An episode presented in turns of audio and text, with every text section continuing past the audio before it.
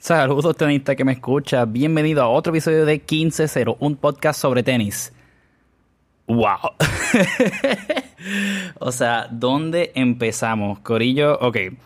Eh, ¿Verdad? La última vez que, que estábamos hablando, estábamos hablando de los resultados de lo que es el Indian Wells. Y de verdad, yo creo que esa es la única palabra para describir todo lo que ha pasado hasta ahora.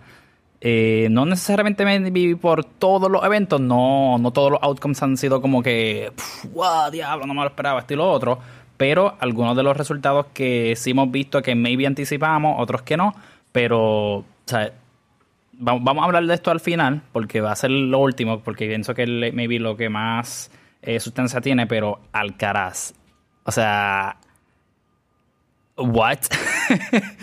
que... Eh, sea, ¿qué le dan de comer a este tipo? Yo no entiendo.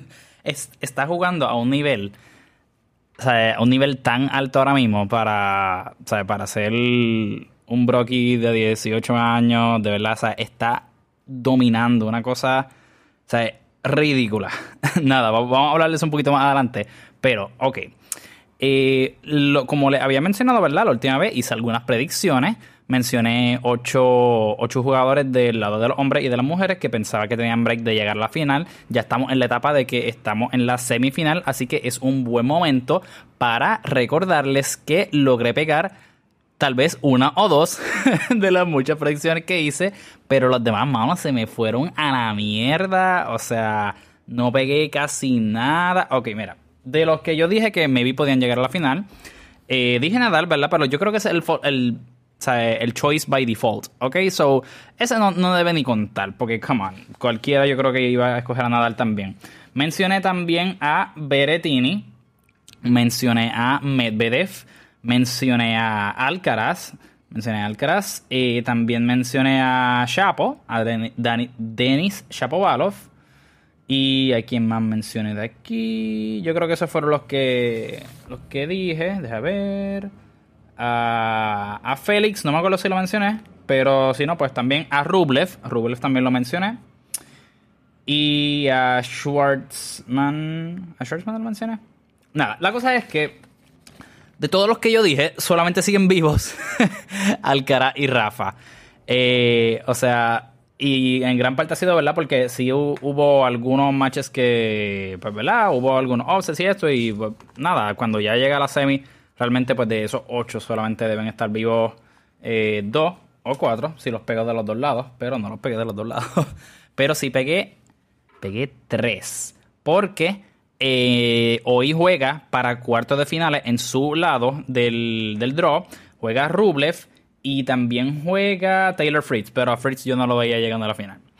Así que es posible que Rublev, si gana hoy, llegue a la semi para entonces jugar para el pase a la semifinal. Pero los que ya, están oficialmente en la primera semifinal de los hombres es Rafa Nadal y Carlos Alcaraz. Eh, mano, ok, vamos, vamos a hablar de, Alcaraz un momentito rápido porque está jugando a un nivel ridículo, o sea, es monstruoso, no, no ha perdido todavía ni un set, ni, un solo set, ni uno, ni uno. eh, mira, el, el, último juego, vamos a ir en orden, ¿ok? En la ronda de 64 le ganó a Mackenzie McDonald. también super chilling, 6-3, 6-3, no worries. Después cogió a Bautista Good, el número 15 en el mundo. Y lo hizo mierda, o sea, lo destruyó, le pasó una planadora por encima, lo cogió como si fuera un muñeco de eso y pa, pa, pa, pa, pa, pa, pa. Diablo, mano, pero qué catimba, 6-2, 6-0 ni porque era su hermano español podía tener un poquito de mercy. o sea, me quedé bobo de verdad. Después, en la ronda 16, ahí le tocó contra Monfils y yo dije, coño, ¿sabes qué? Yo creo que esto es un buen macho. ¿Por qué? Porque aunque Monfils está un poquito más viejito, ¿verdad? Eh, todavía sigue siendo súper atlético, estaba cayendo un poquito más de tiempo. El primer set estuvo bien apretado, de verdad. Yo estaba bien emocionado. Yo iba a Monfils, de verdad. O sea, si ganaba el cara, súper cool y toda la cosa, pero emocionalmente mi corazón estaba con Monfils. Y el primer set se lo llevó al cara 7-5, pero estuvo ahí hasta 5-5 apretado. O sea, Monfils dijo, yo vengo a jugar y le estaba mandando unos forehands ahí, como unos lasers, y pintando la línea y cuánta cosa. Diablo, ¿verdad? buenísimo. Pero lo rompió cuando estaba 5-5, estaba 2, después ventaja y entonces lo rompió. So se fue 6-5 y entonces pues con su service game lo, lo acabó. Eh, eso estuvo muy bueno. Y verdad, después de ese set, pues el otro realmente fue dominado completamente por el cara 6-1. Eh, realmente estaba más afilado. Entiendo que maybe Monfield ya está un poquito más cansado. Eh, pero, mano, e-, este, este tipo, ¿sabes, Carlito? Eh, este brother corre a cada, cada bola, mano, y eso que son canchas duras. Si fueran en Clay, imagínate. O sea, digo, ya hemos visto su desempeño en Clay cuando jugó en el, en el torneo de Río, pero, o sea, llegan unas bolas que tú dices como que, pues, o sea, ya eso es un winner del otro. No, mano, el tipo, yo no sé dónde saca la estamina, las piernas, o sea, una cosa... Tiene, de verdad les recomiendo, si no lo han visto todavía, si ustedes me están escuchando y ustedes están escuchando el nombre de Carlos Alcaraz, pero no han visto ningún juego, por favor, yo les imploro, detengan este podcast. Mira lo que te estoy diciendo, te estoy diciendo que dejes de escucharme a mí, que debe ser una de las experiencias más placenteras del mundo, pero te estoy diciendo que te detengas para que vayas a buscar highlights. O si, o si no, pues busca el próximo juego que él vea y míralo de verdad, porque es una cosa tan impresionante. O sea, yo no sé si es la juventud o sea, es, que es, todo, es todo. Es una cosa, ahora mismo el nivel que este tipo está jugando, o sea, e, él es la próxima grande estrella. Es una estrella ahora mismo, pero yo creo que es el próximo como que great, great, great. O sea, yo creo que, de verdad, ok, esto es otro hot take. Yo pienso que él va a estar al nivel de lo que es Zverev, Medvedev y Tsitsipas. Yo pienso que sí, de verdad. Y no va a tardarse mucho más. Obviamente, ¿sabes? Yo no espero que maybe mantenga este rendimiento por un periodo de maybe el año completo. O sea, ahora mismo está teniendo una racha brutal, pero obviamente tenemos días buenos, tenemos días malos. Eh, pero lo que está demostrando de verdad ahora, y con todo lo que le falta de crecer y de madurar y coger experiencia, es una cosa ridícula. por eso yo pienso que va a llegar a eso. Eh, pero nada, volvemos al torneo como tal después de ganar la Monfils en la ronda 16, va a los cuartos de finales. Y eso fue el resultado de ayer contra Cameron Norrie. Cameron Norrie es el, el campeón como que defending de la última edición de este torneo del año pasado. Así que, ajá, pues uno pensaría que viene bastante afilado y esto. Oye, y estaba jugando bien. En, el juego de Alcaraz contra Cameron Norrie, Norrie jugó súper bien, súper sólido, agresivo, ¿sabes? Porque él sabía que tenía que ser así si quería tener un break de ganarle a este tipo. Y como quiera, ¿sabes, hermano? 6-4, 6-3 Alcaraz.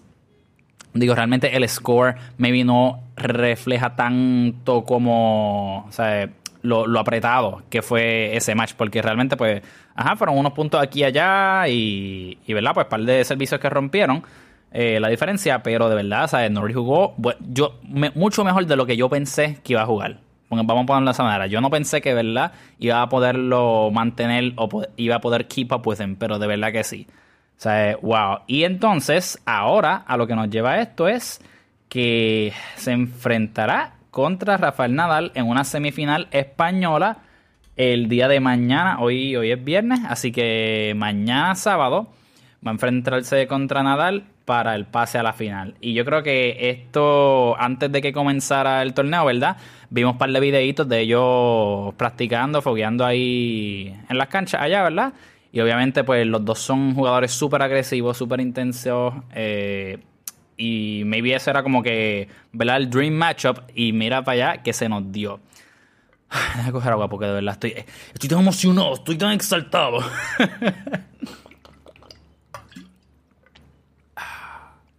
Qué brutal se escucha en el micrófono. Pero nada, eh, vamos entonces ahora a hablar de cómo fue el camino de Nadal hacia llegar a esta, a esta semifinal cuando estaba en la ronda de 64, ¿verdad? Creo que lo había mencionado anteriormente, pero si no, pues nada, lo recapitulamos. Le ganó, se lo sacó del buche, porque la verdad, le ganó el juego a Sebastián Corda. El primer set lo ganó 6-2, después perdió 6-1. Después Corda estaba arriba 5 a 2. Ok, eso era ya básicamente para sentenciarlo. Pero obviamente no estamos hablando de cualquier jugador. Esto es Rafa Nadal y llegó a empatarlo a 5 y luego entonces pues se fue 6-6 y en un tiebreak lo ganó 7 a 3. ¿Ok? O ese era el momento, ese último set era el momento donde o cualquiera lo hubiese dado por enterrado, pero la, la, determinación, the grit de lo que define a Rafael Nadal es lo que ¿sabes? muchos otros maybe no tengan en este momento y por eso es que él está donde está. Después, entonces, en la ronda de 32 va contra Dan Evans. Dan Evans es un buen jugador, ¿verdad? Bastante decente, bastante fuerte, pero, pero no es maybe, ¿verdad? Como así una cosa que tú digas una mega, un mega threat eh, day in and day out. Y pues Rafa ganó el primer set 7-5, so ahí fue un poquito de reta, pero después 6-3. So, o sea, yo, yo por lo menos nunca lo consideré como, como una amenaza a ese récord de invicto. Pero después viene el juego contra Riley Opelka. Aquí yo sí dije, esto puede apretar. Vamos a ver qué es la que hay. Y igual que muchos, la gran mayoría de los juegos de, de lo que es Opelka Isner, se fueron a tiebreaks los dos sets. Y aquí, ¿sabes? Cuando se va a tiebreak, en verdad cualquiera puede ganar. Y Rafa logró aguantarlo y ganó el primer tiebreak 7-3 y el segundo 7-5. So, de verdad fue una buenísima prueba para Rafa y logró, logró aguantarla, de nuevo ganando en straight sets. Entonces, luego eh, viene lo que es el juego de ayer. Y para mí que es el, el highlight de la noche, de verdad. Porque ese juego de Nadal contra Kirios tuvo todo lo que uno se esperaba. Eh, Qué juego brutal, brutal. Como ya había mencionado en la última vez, yo me, hubiese gustado cuando yo vi la pata de Kirios. Yo dije, mano, de verdad está apretado. Porque mira, las personas contra las que le tocaría jugar a Kirios, si fuese a hacer un, ¿verdad? Un, un deep run. Entonces, la primera habíamos discutido que le ganó a Sebastián Baez, super cool y toda la cosa. Y luego, luego fue contra Federico Del Boni y también le ganó 6-4-6-0, súper bien, ¿verdad? Entonces, luego va contra Casper Rod. Casper Rod, ¿verdad? Otro buen jugador. Ellos no se, no se tienen amor el uno al otro, vamos a decirlo de esa manera. no se llevan necesariamente muy bien. Pero Nick, vamos a buscar aquí el score rapidito porque es el que no tengo. Pero Nick cogió y, o le metió 6-4-6-4. So aguantó y se, impuso también. Buenísimo le quedó. Luego de esto, luego de ganarle a Rod, se supone que él iba contra Yannick Sinner, que ahí yo dije, mano, o sea, una cosa es Rod, pero Sinner también está a otro nivel. Pero Sinner se tuvo que tuvo que withdraw del torneo por, por un malestar. Decía, decía illness, pero no, no mencionaron específicamente qué es lo que, qué es lo que decía. Después puedo averiguarlo y se lo mencionó, pero entonces pues, lo que eso resulta es que él hace un walkover y pues va directo a lo que son los cuartos de finales. Y ahí entonces es donde se, se enfrenta contra Rafa. Y bueno, pues para hablar del juego como tal, yo vi el juego completo porque eso yo no me lo podía perder. Eso es Showtime y ¿sabes? si no han visto los highlights, vayan y búsquenlo de verdad. ¿sabes? Si pueden ver el juego completo, en donde sea, en un stream, lo que sea, búsquenlo porque vale la pena. Mira, Nick llevaba él empezó sirviendo, ¿verdad? So, so tiene la delantera porque aguantó todo su servicio hasta un momento. De verdad, él estaba enfocadísimo. Tú lo veías a él, su body language, y de la manera que se comportaba, o sea, eh, estaba poker face, no, o ¿verdad? Siempre tenía, como que él siempre tiene sus cositas y esto y lo otro, pero no se veía aturdido. Y yo, le, yo decía, mano, si este tipo logra aguantar este primer set, él va a ganar. Él va a ganar. Porque Nick, ¿verdad? Eh, es una personalidad que estamos acostumbrados a ver, a que sea bien volátil, eh, que explota de momento por cualquier cosa, esto y lo otro. Pero en ese primer set se veía eh, enfocado, afilado, determinado, motivado. Cuando Nick Kyrgios está así, él le puede ganar a cualquiera, a cualquiera, a Federer, a Nadal, a Djokovic, a quien sea, de verdad. Y yo dije, this could be it, porque en juegos de best of five, que tienes que ganar tres sets, pues ahí la cosa cambia un poco. Pero, o sea, best of three, olvídate, yo lo veía bien. Pero llegó el momento cuando estaba arriba 5-4 en ese primer set. Y ahí de momento se puso behind. Y durante el match, leading up to that, como que tuvo, tuvo un par de momentos, ¿verdad? Que también estaba un poquito medio explosivo, ¿verdad? Con algunas cosas, algunos tiros que no, que no cayeron dentro, que o eran ¿sabes? malas decisiones y él mismo se gritaba como que, ¿por qué haces esto, esto y lo otro? Eh, dirigiéndose a su equipo, no contra ellos, ¿verdad? Sino que, pues, cuando él se encabrona, pues, ajá, la manera de expresar sus emociones es de esa manera. Pero pero nada, estaba medio así. y cuando estaba como 15-30 o 30-40 o 15-40, en ese service game suyo, estaba dando arriba 5 a 4 para ganar el set. Eh, o sea, se lo, soltó, o sea, se, lo ganó Nadal, de verdad, lo logró aguantarlo y de ese momento en adelante, mano, o a Nick se le voló la cabeza, o sea, fue, se fue a, se fue a tiebreak, sí, pero, pero, mano, o sea, nunca, no, no tuvo ahí realmente en el tiebreak, o sea, no tuvo ni un punto en el tiebreak, todo, o sea, fue, Nadal lo ganó 7 a 0. So, o sea, su mente no estaba en el sitio correcto, ya estaba explosivo, estaba peleando con, con gente que estaba hablando. La verdad es que, coño, o sea, habían fanáticos que estaban hablando entre puntos y él que, ¿sabes? Tiene mecha corta, ¿sabes? No se necesita mucho para, para, ¿verdad? Que él exprese sus emociones de esa manera y que explote un poquito. Y nada, realmente, obviamente, yo creo que ayudó mucho a Nadal el hecho de que pudo mantenerse cool y no envolverse con todo el drama, toda la cosa que estaba pasando. Y, eso lo ayudó a poder, ¿verdad? Sacar ese primer set. Pero yo de verdad pensaba, si Nick Kyrgios gana este primer set, I, I can almost swear, con este enfoque que tiene, que él va a ganar el match. De verdad que sí. Pero, eh, nada, nada, lo ganó entonces 7-6, ese primer set, y 7-0 el tiebreak como tal. So, de verdad, ¿sabes? Le quedó brutal. Y nada, pues eh, ¿sabes? explotó par de raquetas. Eh, sea, hizo de todo. Eh, ah, entonces, una de las cosas fue. Ay, bendito, el gallo me acompaña. una de las cosas fue que para acabar el tiebreak como tal, eh, parece que Nick se, estaba bastante molesto por algo y dijo alguna palabra mala.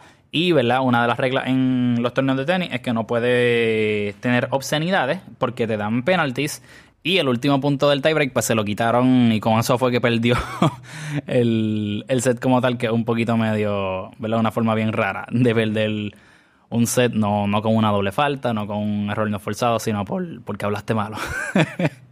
Pero nada, pues ese fue el primer set. Después en el segundo él todavía estaba, ¿verdad? Como que, ¿sabes?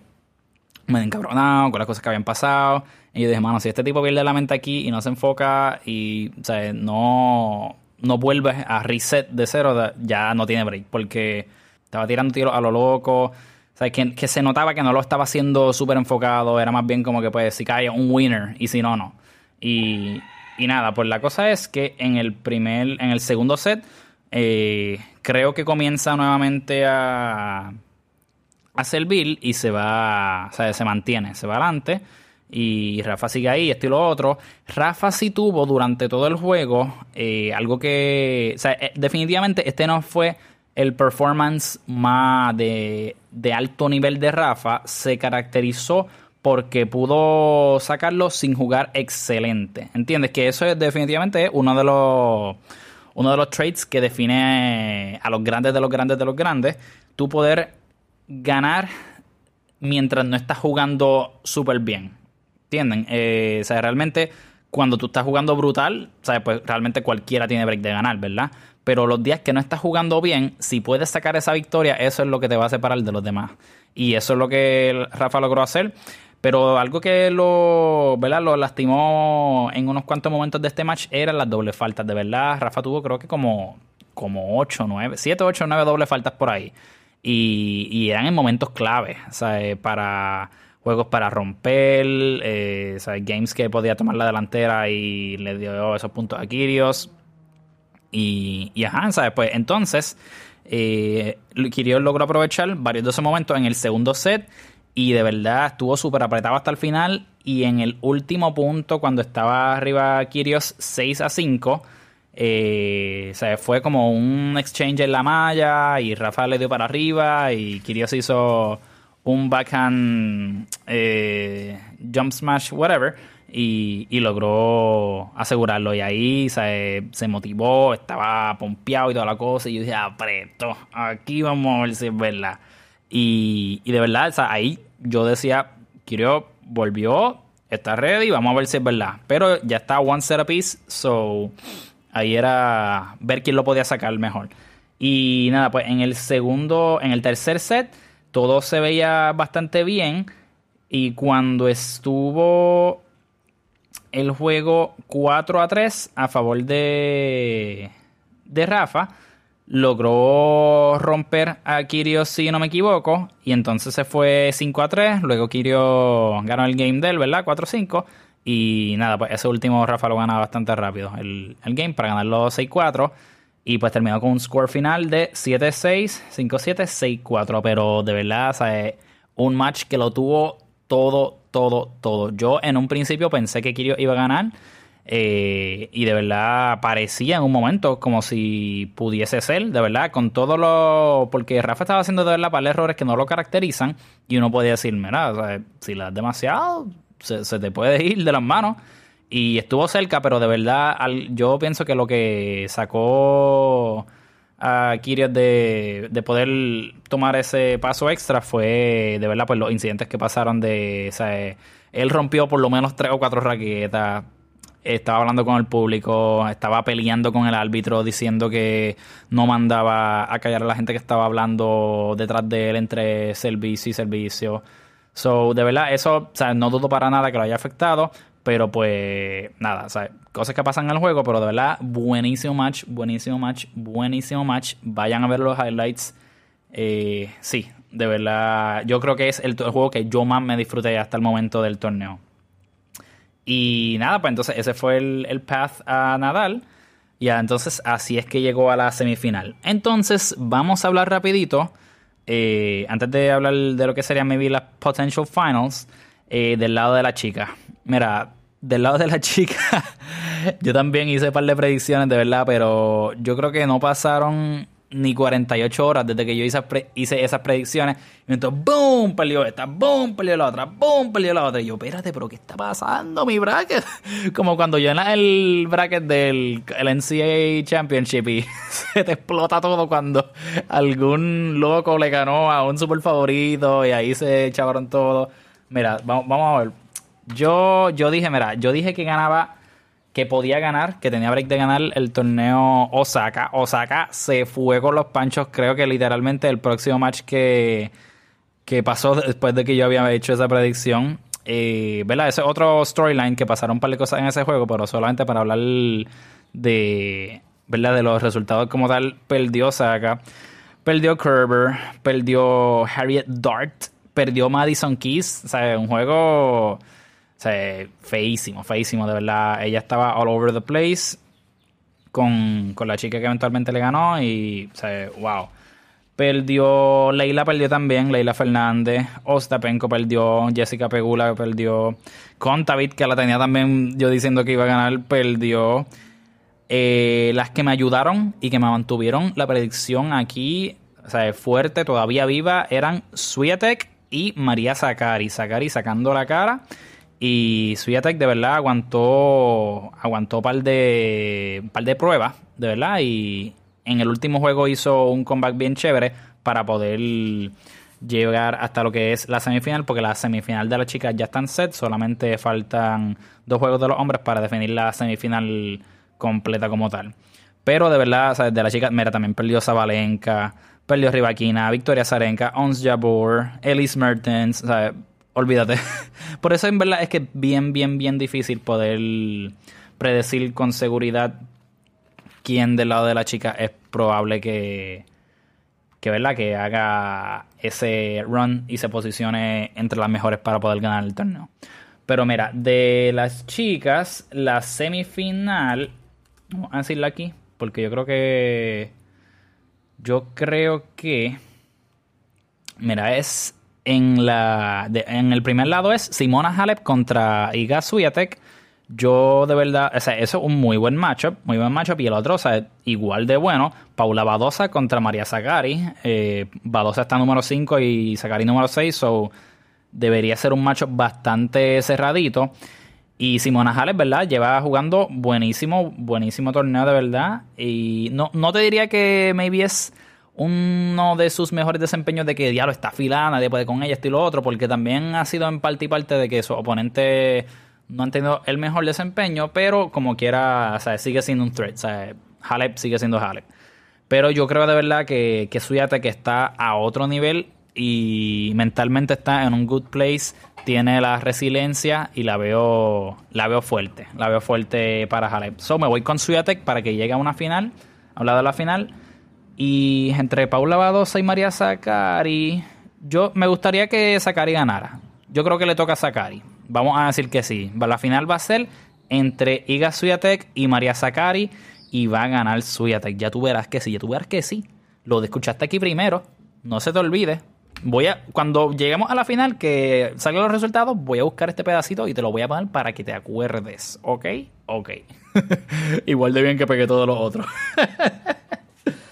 Pero nada, la, eso es del lado de la chica. Entonces, en las semis del lado de los hombres. Vamos a primero ver rapidito los juegos que faltan de del lado de los hombres para llegar a la semifinal, los cuartos de final, que son Rublev contra Dimitrov. Dimitrov, un jugador también buenísimo. Él hace como un año o dos también estuvo en una pequeña racha que ¿sabes? estaba llegando bastante lejos en los torneos, pero de momento como que se he faded away por un poquito, pero yo pienso que está volviendo a, tener un buen nivel y llegando a ese, a ese que tenía antes. Y aquí, bueno, me gusta Dimitrov, pero yo creo que Rublev con, con las cosas que ha hecho últimamente tiene el edge, de verdad creo que sí. Así que pienso que Rublev llega a la semifinal de su lado. Entonces, Kekmanovic contra Taylor Fritz. Fritz es el americano, ¿verdad? Que, que es el número uno, entiendo, en Estados Unidos, ¿verdad? Pero yo creo, sí, yo creo que Fritz, Fritz está jugando también muy bien, de verdad. Los últimos, los últimos torneos ha tenido buen rendimiento. Kekmanovic, de verdad, honestamente no lo conozco, pero si llegó hasta aquí es porque ha jugado súper bien. Pero yo me voy con Taylor. Creo que sí. Así que pienso que la otra semifinal va a ser entonces, pues, Rublev contra Taylor Fritz. Entonces, eh, Rafael Nadal contra Carlos Alcaraz para llegar a la final. ¡Wow! What a matchup. Eh, wow, no, no sé ni qué decirte. Ok, mira. Rafa ha llegado hasta aquí porque él es el que más experiencia y más willpower de no rendirse mi tiene entre todas las personas que se ha enfrentado. Pero Alcaraz en la próxima generación tiene todo el hambre del mundo de poder probar que... ¿Verdad? Porque muchas personas, aunque sigue, él ha demostrado que, que he belongs here and now, pues siguen diciendo, ah, un chamaquito, esto y lo otro. Y yo creo que de verdad eso Alcaraz le, le prende un fuego por dentro, que él está de loco por decir, cabrones, puñeta, que llegué yo, aquí estoy yo, yo me voy a llevar a todo el mundo enredado. Oye, la verdad es que en los últimos dos torneos que ha ganado, el, de Río lo ganó y en este todavía no ha perdido. So, no, no hay mucho argumento para decir que no, honestamente.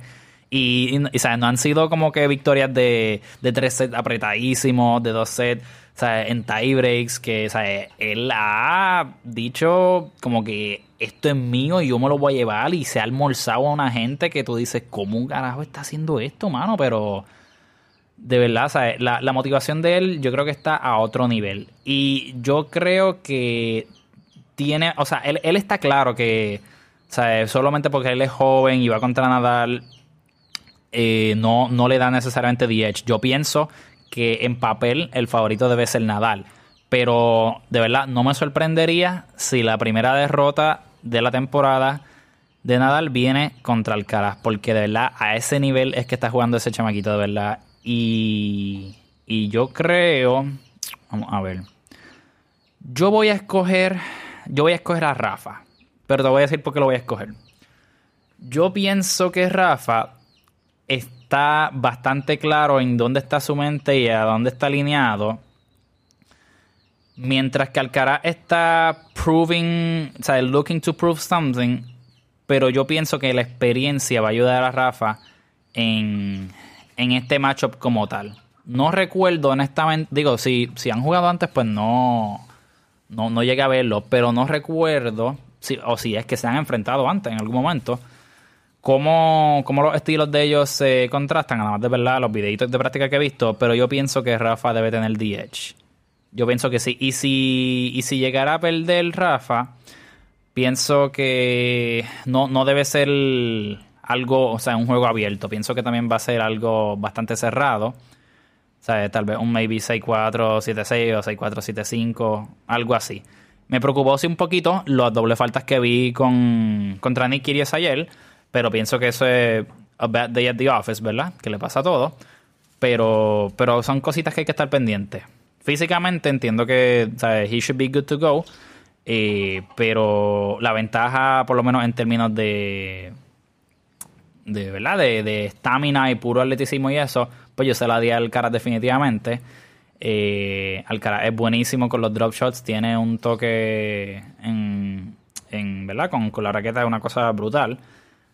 Eh, so, ajá. Eh, eh, de verdad creo que es difícil poder hacer una predicción bastante accurate, pero yo me voy a ir con Rafa, pero no me sorprendería tampoco si pierde, ¿verdad? Así que mi pick para llegar a la final es Rafa. Y si Rublev y Taylor Fritz ganan sus juegos respectivos, que son hoy a las 3 y a las 4 y 20, entre ellos dos escogería Rublev. Y entonces la predicción de la final sería Rafa contra Rublev. Y. Pues, ¿qué carajo vamos a coger a Rafa de nuevo de ganador? ¿Por qué no? Si me ha demostrado que sigue poder, que todavía sigue, pues ¿por qué no uno más? ¿Por qué no uno más? Pero ya confirmó, ya confirmó, para que vean que, mira, esa es otra que pegué. Ya confirmó Rafa que no va a jugar el Miami.